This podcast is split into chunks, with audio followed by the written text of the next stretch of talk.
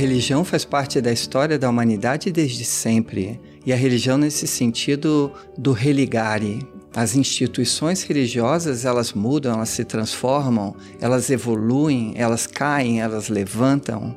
E, e, é interessante porque é uma, mais do que uma contradição no sentido aparente, é um paradoxo, porque eu preciso da tradição daquilo que veio antes, das ferramentas, dos ensinamentos, dos tratados, mapas, ferramentas. E claro que uma pessoa pode ter identidade mais com uma do que a outra, mas é fundamental isso, porque isso traz nessa primeira etapa, por assim dizer, de um despertar, uma sustentação necessária. É, muito se traduz do yoga enquanto prática é, como um caminho do denso ao sutil. Então é óbvio, no caso do budismo, a gente precisa dos três pilares do Buddha, da, do Dharma, da Sangha. É, mas chega num determinado momento que com essa sustentação você vai sutilizando, você vai oitavando, você vai adentrando e nesse lugar dentro, tu encontra uma independência, eu diria até uma autonomia, mas não desconectada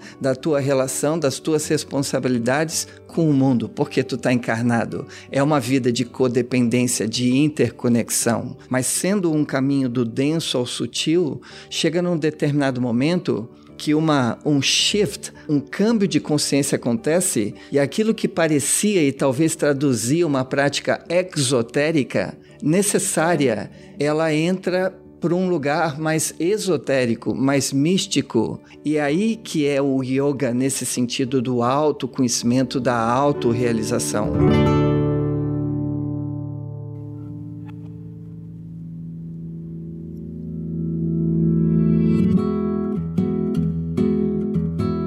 Você acabou de ouvir nossa pílula de sabedoria do podcast Todos os Caminhos. De segunda a sexta, você pode escutar nossas pílulas sempre pela manhã e aos sábados o episódio completo disponível no Globoplay e em todas as plataformas de áudio. Até a próxima!